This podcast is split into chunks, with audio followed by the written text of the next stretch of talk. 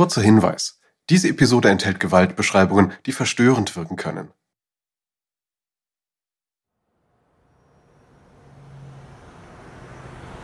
(1996) und in Boston, Massachusetts, fährt am Morgen ein blaues Fahrzeug auf den Parkplatz eines Einkaufszentrums.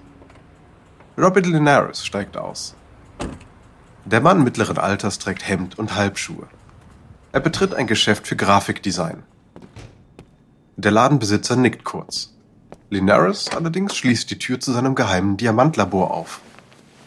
Er legt einen Reinraumanzug an und zieht ein Haarnetz über. Der Raum ist voller seltsamer Vorrichtungen. Linares Sohn Bryant blickt gerade in ein zylindrisches Metallgerät, das aussieht wie eine Industrie-Kaffeemaschine. Violette Farbe leuchtet durch die Sichtlöcher des Geräts. Morgen. Und wie läuft's? Gut, gut. Ich pumpe gerade Wasserstoff und Methan hinein. In diesem Gerät züchtet Linares Diamanten. Bereits seit den 50ern werden synthetische Diamanten mit riesigen Maschinen hergestellt. Sie reproduzieren den Druck und die Temperatur des Erdmantels, durch die Edelsteine in der Natur entstehen. De Beers, General Electric und andere nutzen diese Technik, um Diamanten für die Industrie herzustellen. Doch sie enthalten Verunreinigungen und kommen damit nicht an die Qualität natürlicher Edelsteine heran. Und deshalb versucht Linares etwas anderes. Chemische Gasphasenabscheidung, kurz CVD, eine Alternative, die mit geringem Druck arbeitet. Sie scheidet Kohlenstoffatome aus einer Gasphase ab. Sobald diese freigesetzt werden, lagern sie sich an einem Saatdiamanten an. So wächst der Diamant, Schicht um Schicht. Wie schön meine brillanten Babys wachsen. Zeig mal her. Als Linares sein Unternehmen Apollo Diamond gründete, wollte er Diamanten für den Bau schnellerer Mikroprozessoren herstellen. Doch seine Forschung nahm eine unerwartete Wendung. Er hoffte nämlich, durch Säure die Kohlenstoffatome aufzulösen, die sich nicht an einen Diamanten haften. Doch als er in das Becherglas blickte, sah er keinen Stein, sondern nur Säure. Sohn, komm mal her, sieh dir das mal an. Bryant sagt erstaunt. Wo ist er hin? Diamanten können nicht von Säure zersetzt werden. Doch als sie das Becherglas genauer inspizierten, entdeckten sie am Boden einen vollkommen durchsichtigen Diamanten. Sie nahmen ihn heraus und untersuchten ihn genauer. Es war ein 100% echter Diamant und das in Edelsteinqualität. Die Herstellung mag teurer als die Förderung von Rohdiamanten sein, aber der Geist war jetzt aus der Flasche. Synthetische Diamanten haben das Potenzial, den echten Diamanten den Rang abzulaufen.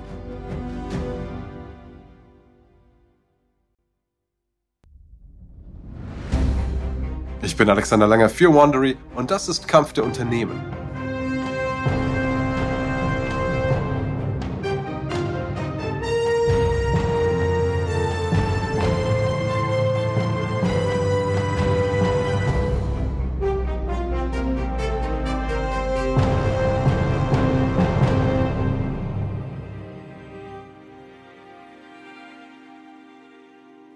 Der letzten Episode gab De Beers die Kontrolle über die Menge des Diamantenangebots verloren.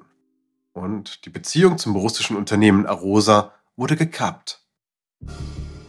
Die diamantenproduzierenden Länder haben den sogenannten Kimberley-Prozess installiert, um den Handel mit Blutdiamanten zu unterbinden. Doch nun stehen die Diamantenschürfer der Welt vor einer neuen Herausforderung. Synthetischen Diamanten. Dies ist Episode 7. Der Alchemist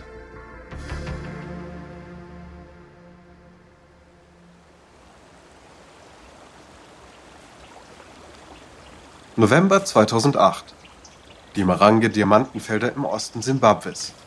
Kembo steht bis zur Hüfte im Fluss. Eine alte Baseballkappe schützt seine Augen vor der Sonne, die auf seinen nackten Oberkörper knallt. Mit einem hölzernen Sieb wäscht Kembo Sand aus. Um ihn herum graben hunderte Glücksritter am Flussufer nach Edelsteinen. Kembo war früher einmal Lehrer, doch unter Präsident Robert Mugabe vernichtet die Hyperinflation die Wirtschaft des Landes. Um zu überleben, hat sich Kembo den Zehntausenden angeschlossen, die in den neu entdeckten Diamantenfeldern illegal nach Schätzen graben. Den Grund besitzen korrupte Beamte in Mugabes Regierung. Und teilen wollen sie auf gar keinen Fall. Kembo blickt in sein Sieb.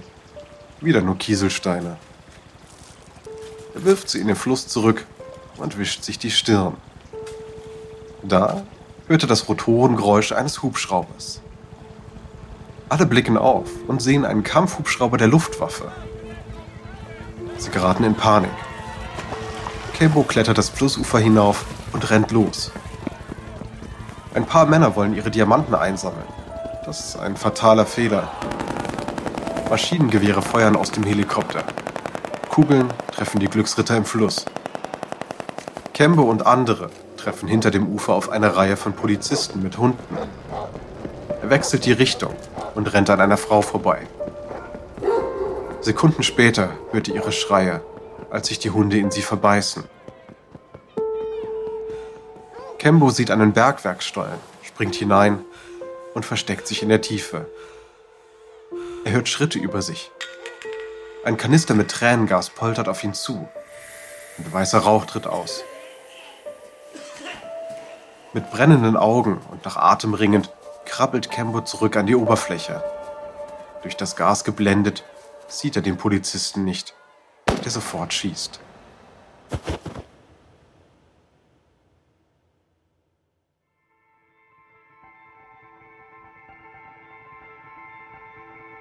Simbabwes Krieg gegen die Diamantensucher rückt die Blutdiamanten wieder ins Rampenlicht. Für die Diamantenindustrie hätte der Zeitpunkt nicht schlechter sein können. Denn infolge der Finanzkrise im Jahr 2008 ist die Nachfrage denkbar gering. In den USA ist der Verkauf von Diamantschmuck um 20% zurückgegangen. Trotz Preisreduktionen bleibt Tiffany's in New York auf seinem Lagerbestand sitzen. De Beers reagiert. Das Unternehmen stellt die Minenarbeiten in Botswana, Namibia und Südafrika ein. Auch der russische Konkurrent Alrosa hat zu kämpfen.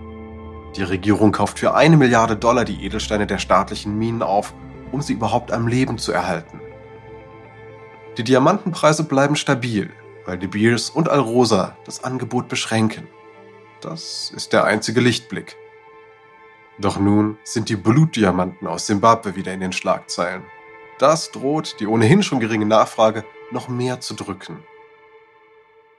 Während also der Kimberley-Prozess über den Fall Simbabwe berät, hofft die Diamantenindustrie, das Hindernis wie gewohnt beseitigen zu können. Doch dieses Mal wird die Branche scheitern. November 2009. In Swakopmund, Namibia, findet das jährliche Gipfeltreffen des Kimberley-Prozesses statt. Vertreter der Diamantenindustrie, Regierungsbeamte und Aktivisten hören einer Referentin zu, die ein vernichtendes Urteil über die Lage in Marange fällt. Ich war während des Bürgerkriegs in Liberia. In meinem Leben habe ich schon so viel sinnlose Gewalt im Zusammenhang mit Diamanten erlebt. Doch als die Leute aus Marange von ihren Erlebnissen erzählten, musste ich manchmal den Raum verlassen. Die Gutachterin richtet ihren Blick auf Obert Mpofu, den Bergbauminister von Simbabwe. Ein stämmiger Mann mit Brille und einem dünnen Schnurrbart. Herr Minister, diese Missstände müssen aufhören. Solange dies nicht der Fall ist, empfehle ich, Simbabwe aus dem Kimberley-Prozess auszuschließen. Mpofu starrt sie fassungslos an. Wenn Simbabwe raus ist, kann es seine Diamanten in den meisten Ländern der Welt nicht mehr legal verkaufen. Mpofu holt tief Luft. Das sind Lügen. Sie spinnen doch. Wir erfüllen 90 Prozent der Prozessanforderungen. Amerika, Europa und Großbritannien schmieden hier eine Allianz gegen uns. Aber wir, wir brauchen keine weißen Imperialisten. Wir können nach China, Russland und Indien verkaufen. Wir werden diese Diamanten los, ganz egal, was Sie sagen. Es herrscht einen Augenblick lang Stille. Mit der Drohung, auf den Schwarzmarkt zu gehen, fordert Simbabwe den Kimberley-Prozess heraus. Und dieser benötigt die Einstimmigkeit seiner Mitglieder, um Maßnahmen zu ergreifen. Doch es gibt keinen Konsens, was mit den Diamantenfeldern in Simbabwe geschehen soll. Die nächsten Jahre werden wegen der Blutdiamanten eine Zerreißprobe für die internationale Koalition. Oder besser gesagt, wegen der Definition eines Blutdiamanten. Westliche Staaten und Menschenrechtsaktivisten wollen die Steine von Marange so lange vom Markt ausschließen, bis das Morden und das Foltern aufhört. Doch Russland, China und mehrere afrikanische Länder drängen auf die Aufhebung der Beschränkungen. Sie drängen darauf, dass der Kimberley-Prozess die Steine als Blutdiamanten definiert, die von Rebellenarmeen zur Finanzierung eines Krieges gegen eine anerkannte Regierung abgebaut werden. Und genau das sei in Simbabwe eben nicht der Fall. Im November 2011 setzt sich Simbabwe trotz anhaltender Berichte über Menschenrechtsverletzungen durch. Die EU befindet, dass Simbabwe genügend gegen Menschenrechtsverletzungen getan hat, sodass die Exportbeschränkungen aufgehoben werden. Die USA hingegen sind weiterhin dagegen, enthalten sich aber der Stimme, um den Kimberley-Prozess nicht zu lähmen Global Witness, eine NGO, die weltweit gegen Korruption und Menschenrechtsverletzungen vorgeht, verlässt den Kimberley-Prozess mit dem Argument, dass Diktatoren von der Union geschützt werden. Der Konflikt macht die Glaubwürdigkeit des Kimberley-Systems zunichte. Aber für die Diamantenhersteller ist das die Chance, wieder ins Geschäft zu kommen. Seit dem Experiment von Apollo Diamond Mitte der 90er Jahre sind die Kosten für die Diamantenherstellung gesunken. 2008 kostete die Herstellung eines fast lupenreinen 1-Karat-Diamanten 4000 Dollar. 2013 waren es nur noch 2000. Für das natürliche Äquivalent gehen im Handel 5000 Dollar über den Tisch. Viele junge Startups stürzen sich daraufhin in das Geschäft mit synthetischen Diamanten und stören die Diamantengiganten. Hollywood produziert den Film Blood Diamond mit Leonardo DiCaprio in der Hauptrolle, der die schmutzigen Bergbaupraktiken anprangert.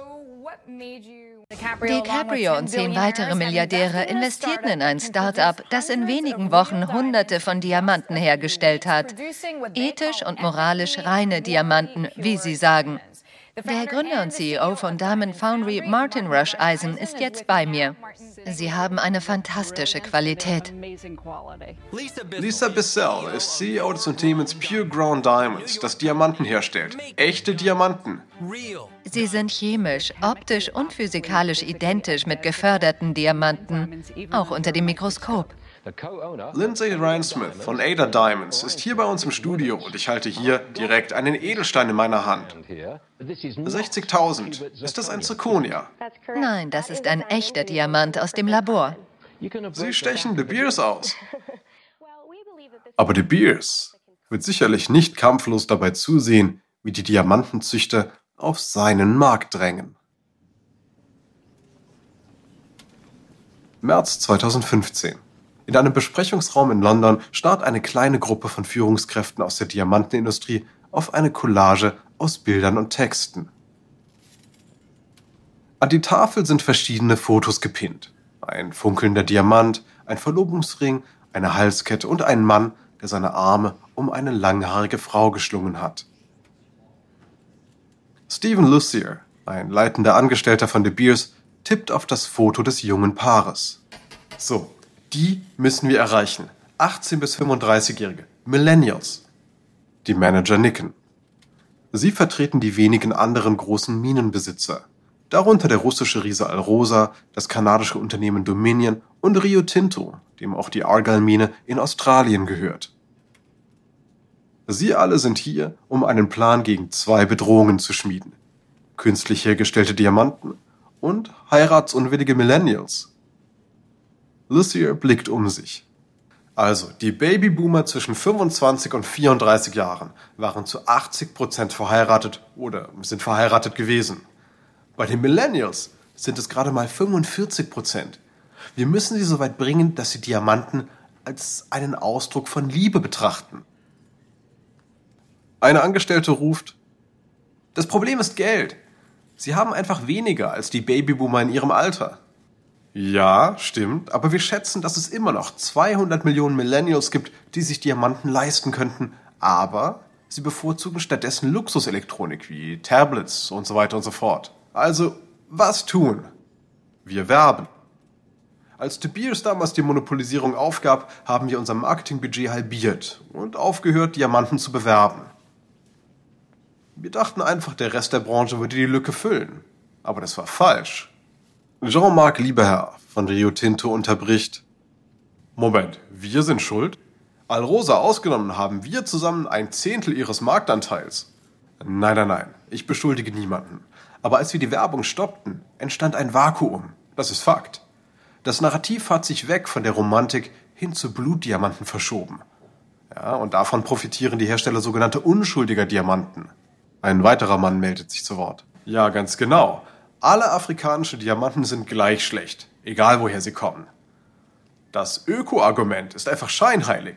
Die Geräte für die Diamantenherstellung verbrauchen so viel Energie wie ganze Städte. So, am besten wäre es, unsere Kräfte zu bündeln und eine Körperschaft zu gründen, die für unsere Diamanten wirbt und die auch Millennials anspricht.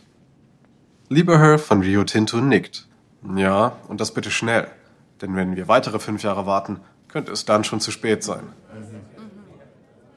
Kurz darauf gründen die Unternehmen den Verband der Diamantenproduzenten 2016 startet der Verband seine erste Werbekampagne im Fernsehen und in den sozialen Medien mit dem Slogan Echt ist selten, echt ist ein Diamant.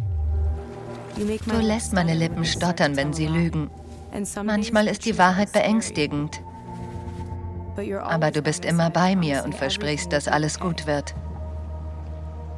Vielleicht werden wir nie heiraten, vielleicht doch. Ich werde die Zukunft mit dir verbringen und ehrlich mit dir sein. Es wird wild. Es wird schön. Und es wird echt sein. Für De Beers reicht das alles noch nicht. Der Konzern will austeilen. Er plant einen weiteren Angriff auf die Industrie der Labordiamanten. Einen echten Schlag gegen die neuen Störenfriede der Branche.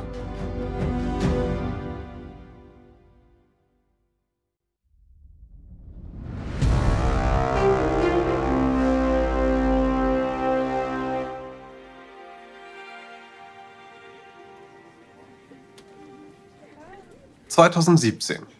Im Büro eines Wolkenkratzers in Manhattan begutachtet eine Gruppe von Frauen einen Ohrring mit einem einkarätigen Solitärdiamanten.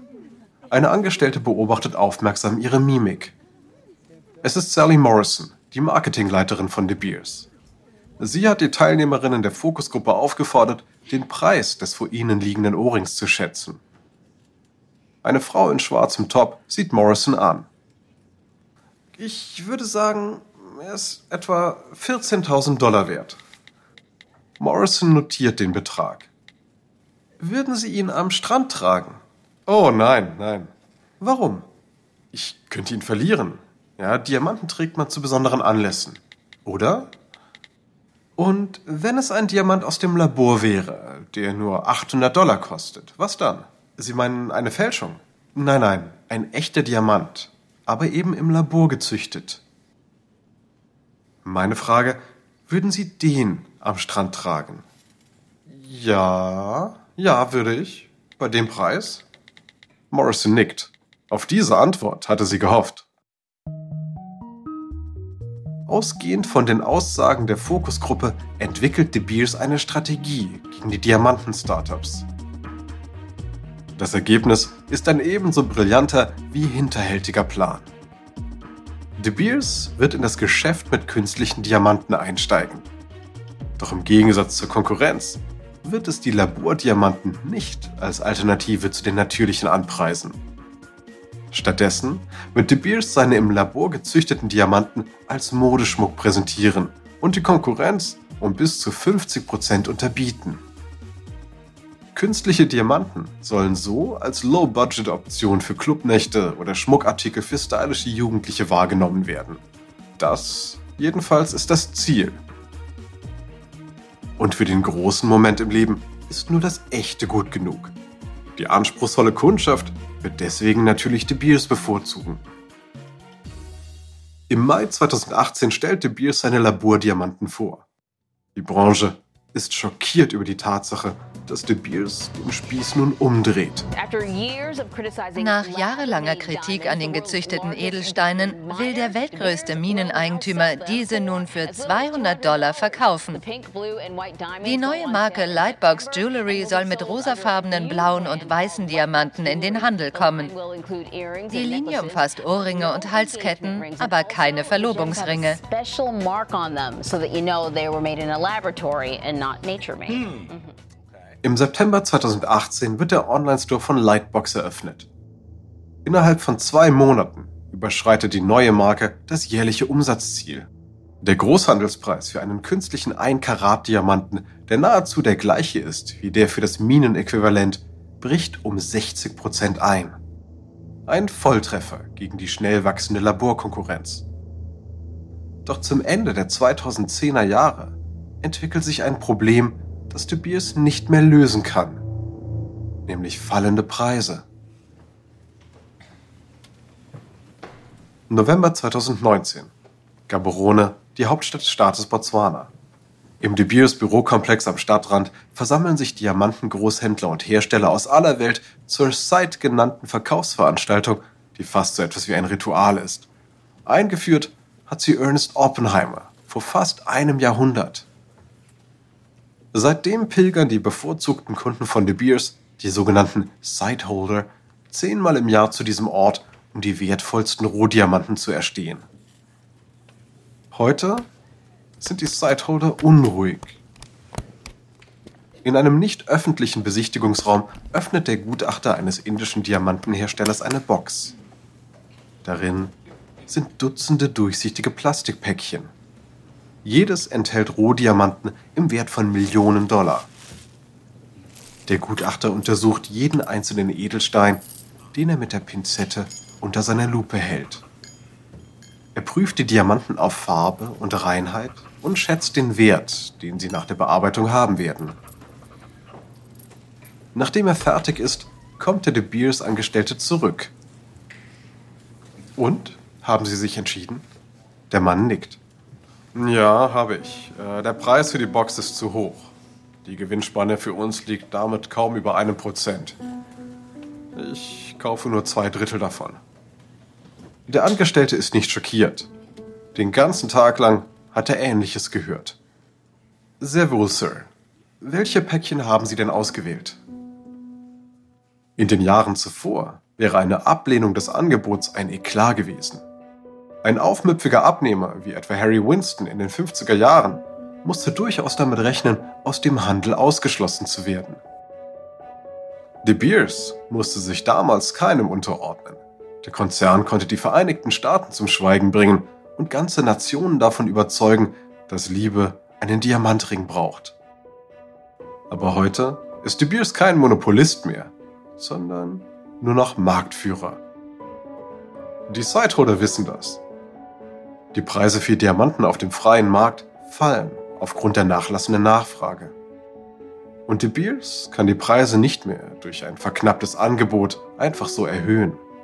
Stattdessen versucht De Beers seine Preise zu halten. Und zwar auf Kosten der Gewinnspannen seiner Abnehmer. Doch die Sideholder sind nicht mehr gewillt, diese Praktiken zu akzeptieren. Immerhin sind sie nicht gezwungen, bei De Beers zu kaufen. Es gibt mittlerweile Alternativen, wie etwa Russlands Alrosa-Konzern oder auch kleine Diamantenminen. Oder sie gehen direkt auf den freien Markt. Mit diesen Strategien zwingen sie De Beers zum Rückzug. Und den früheren stolzen Monopolisten schmerzt es durchaus, dass die Hälfte seiner ausgewählten Rohdiamanten verschmäht wird. De Beers ist nicht mehr der Titan, der mit Edelsteinen aus Südafrika eine gigantische Industrie erschaffen hat. De Beers ist nun ein normales Unternehmen. Doch obwohl der Unternehmenswert gesunken ist, bleibt De Beers mit einem Drittel des Marktes Branchenführer.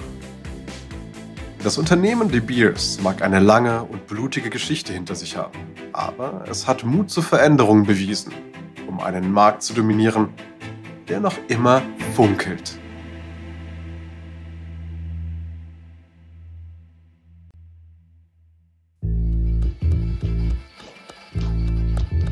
Dies ist Episode 7 von Macht der Diamanten aus Kampf der Unternehmen von Wandery. Ein kurzer Hinweis zu den Dialogen. Wir wissen natürlich nicht genau, was gesprochen wurde.